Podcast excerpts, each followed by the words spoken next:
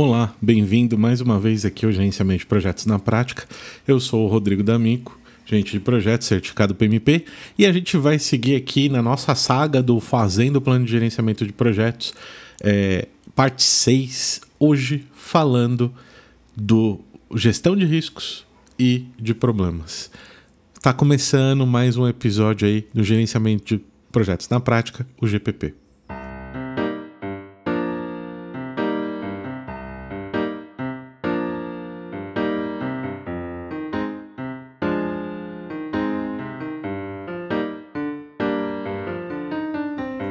E hoje nós vamos falar de gestão de riscos e gestão de problemas. E aqui, é, de novo, né, vamos começar dizendo: se você vai fazer isso como um documento à parte, não parte do mesmo arquivo, né, é, do teu plano de gerenciamento de projeto, não se esqueça de colocar lá aquela, aqueles as duas sessões extremamente importantes: o controle de versão e a assinatura do teu patrocinador e atua como gerente de projeto.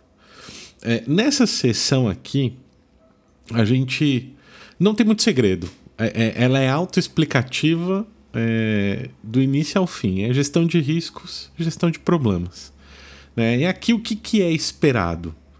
Um registro de riscos e um registro de problemas. Você pode fazer isso junto ou fazer separado. Né? É, eu, particularmente, gosto de fazer isso separado. Eu gosto de ter dois registros separados. Um só de é, problemas aí, questões, né? E um só de riscos. Mas, é, até pelo que eu ando vendo no mercado, hoje as pessoas meio que tratam isso de alguma, de alguma forma juntas, né? É, e o registro de riscos, o que ele é?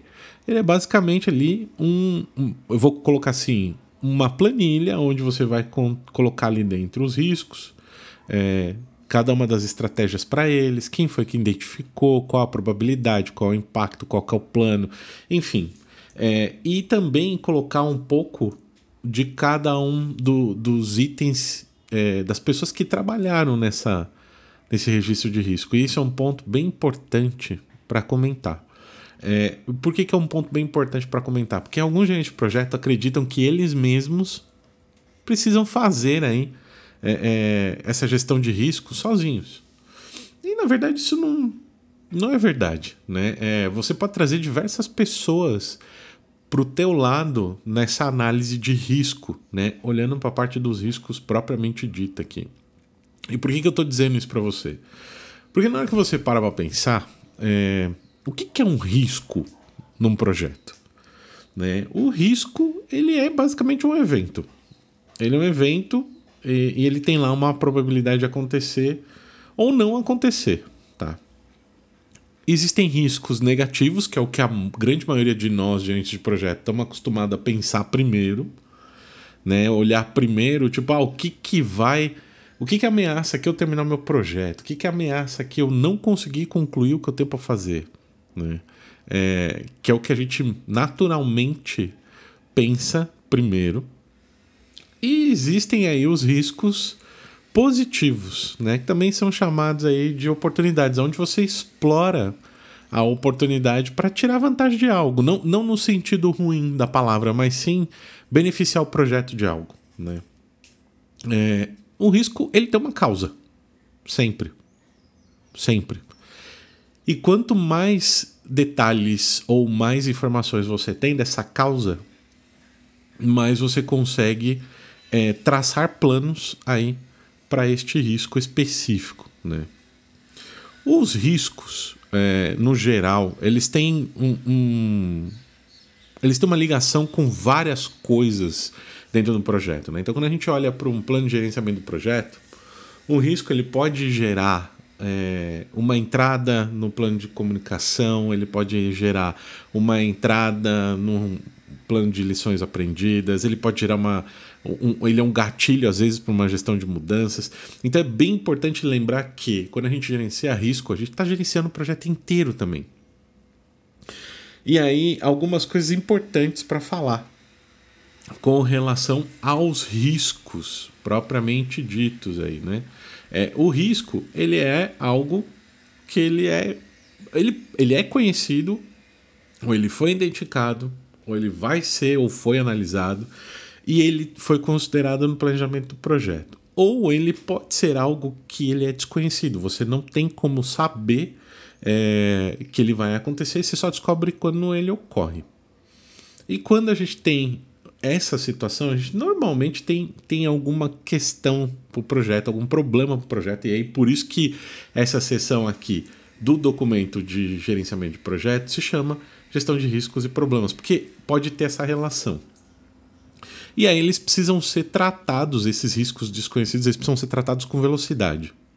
E aqui a velocidade é é necessário tomar as, as ações ali necessárias para corrigir o problema, corrigir é, o risco, identificar a causa raiz, tudo mais, inclusive documentar, muito bem documentado esse risco, até no ponto de, se for necessário, é, distribuir isso entre os outros gerentes de projeto aí da sua organização ou com o seu cliente, adicionar sua base de conhecimento, é, enfim, sem contar que, de novo, como eu falei agora há pouco, o risco ele tem é, ele tem ligações com outras áreas, né?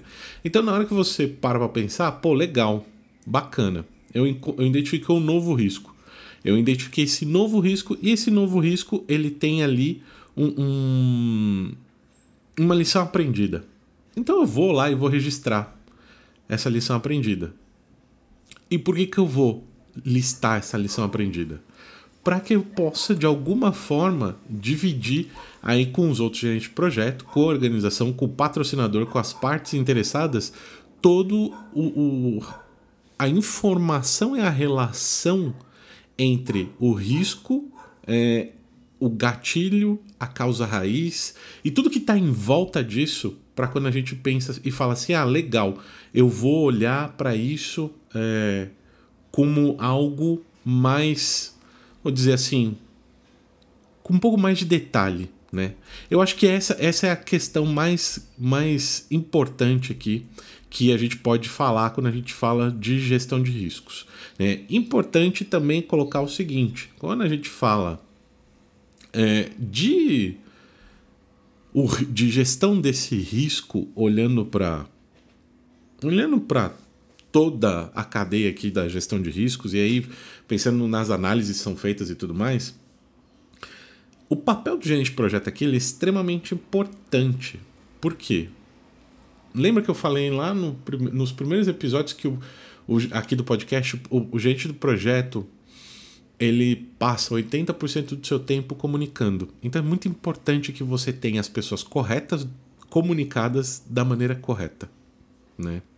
É, e aí, fazendo um link agora com a parte da gestão é, do problema, né? Do, a, o gerenciamento dos problemas. E existem, assim, N, não sei quantas, métodos, formas, maneiras de você solucionar problemas. Né? Tem um monte, um monte de verdade. Eu, inclusive, eu acho que eu vou fazer um episódio aqui no podcast é, voltado para este, este ponto específico né, de gestão de problemas.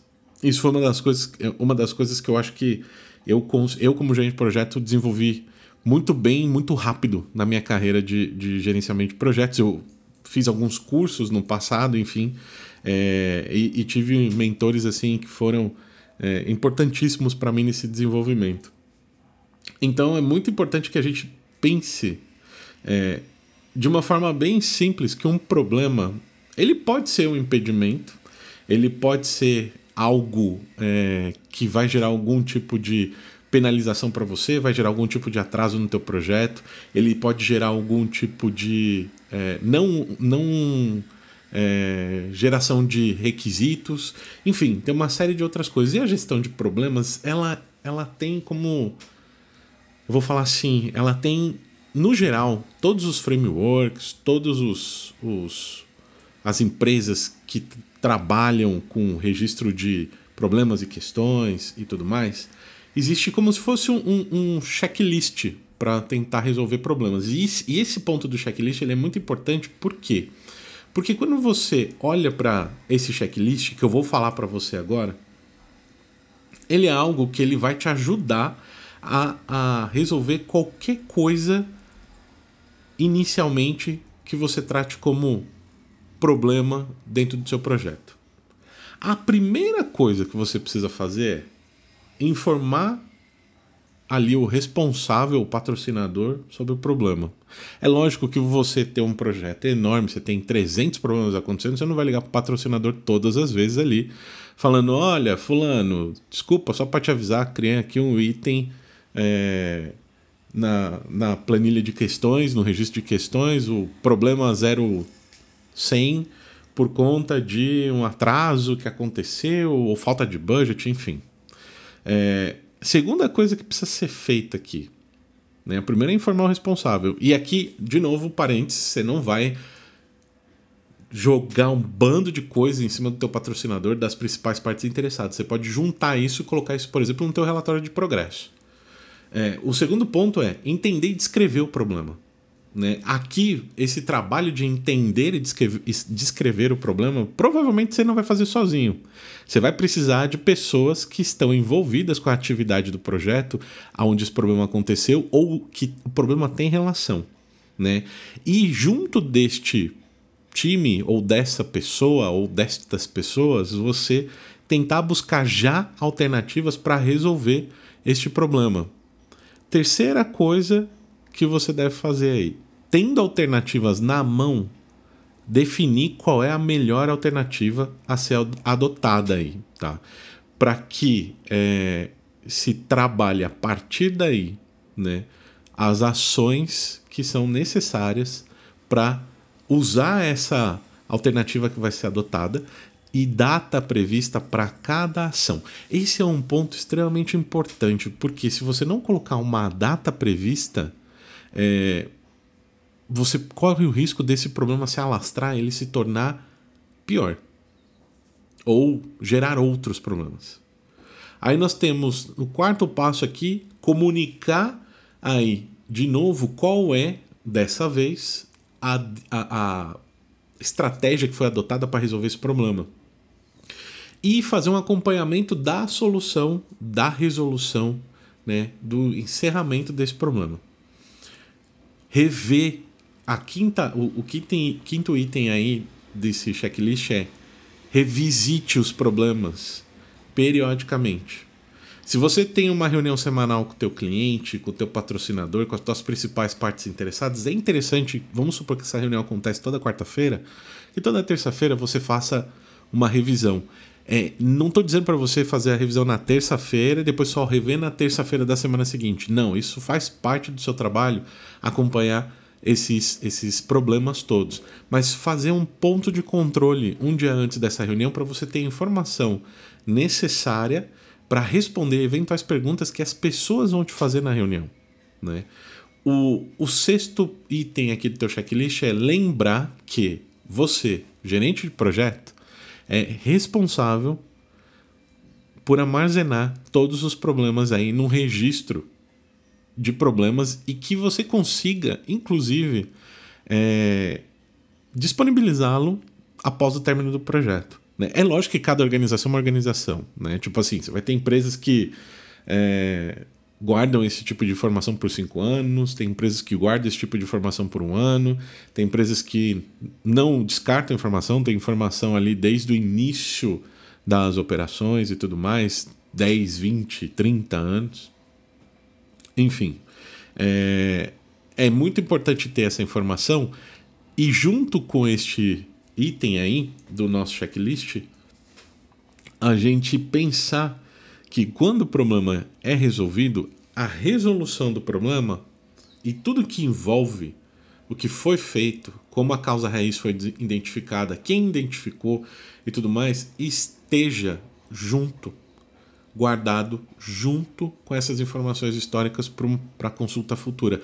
É muito importante isso, estou falando isso para vocês assim, muito é, com muita tranquilidade, porque eu, eu eu sei que isso faz falta na maioria das organizações, né? Seja organizações que eu trabalhei, seja clientes que eu atendi, é, eu já vi isso acontecer diversas vezes, não ter um registro aonde as pessoas, os gerentes de projeto podem ir lá e fazer isso bonitinho, consultar e tudo mais. Eu vou até dedicar um, um, um, um episódio do podcast aí para frente, é, olhando para isso, como fazer aí um, um sisteminha, um, um, construir algo para fazer essa gestão de lições aprendidas, gestão de problemas, para que você possa fazer, tirar proveito de, de problemas que, por exemplo, seus pares já encontraram, resolveram e que tem o registro disso resolvido,